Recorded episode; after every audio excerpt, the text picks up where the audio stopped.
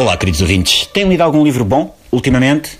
E gostaram mais das páginas pares ou das ímpares? Eu, com a idade, dou por mim a ficar mais tocado pelas páginas pares, não sei o que é, mas é mais comigo. Chato na poesia. Quando leio poesia, o que me arrebata mais são as notas de rodapé, tanto nas pares como nas ímpares. Em especial, quando leio livros de instrução de espramadores de citrinos. Mas cada um é como cada qual.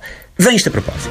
Lá está. Das eleições dos Estados Unidos que decorrem hoje à hora do lanche. Eu sei que o não é mau é big in America, ou seja, e traduzindo, América curte bué, o não é mau.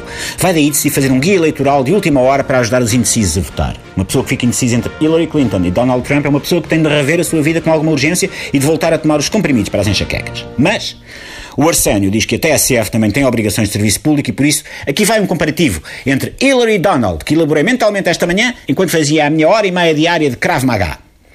Aqui vai. Hillary tem um escândalo mal explicado com o uso indevido de e-mails. Donald tem escândalos mal explicados com o uso indevido das mulheres dos outros.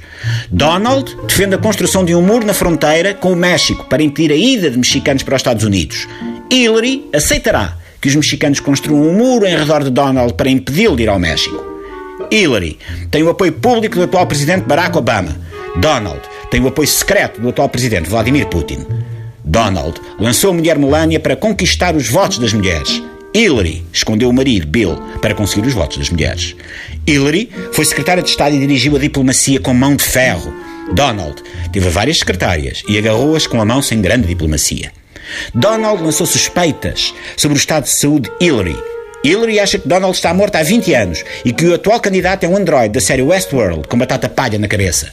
Hillary sofreu um rude golpe na última semana com a investigação do FBI. O cabelo de Donald já fez de ADN de alce canadiano, no CSI. 370 economistas, incluindo 8 Nobel, apelaram ao voto contra Donald. O Ku Klux Klan apelou ao voto no adversário de Hillary. Donald fugiu aos impostos.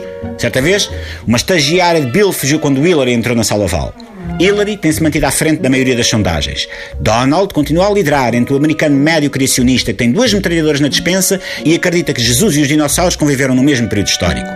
Donald ameaçou não reconhecer os resultados eleitorais, com tanto cabelo branco, Hillary já não reconhece Bill. A mulher de Trump, Melania, plagiou um discurso de Michelle Obama. Hillary copiou o hairstyle de Maria de Belém. Se Hillary vencer, o legado de Barack Obama sobrevive. Se Donald ganhar, a visão política de George W. Bush e do SpongeBob regressa à Casa Branca. E é isto. As eleições americanas de hoje lembram aquela corrida maluca de há uns anos valentes entre o burro e o Ferrari na calçada de Carris. O voto é soberano, ou como diz o povo na sua eterna sabedoria, ao bar de seu Ferrari à vontade do dono. Votem bem. Até amanhã.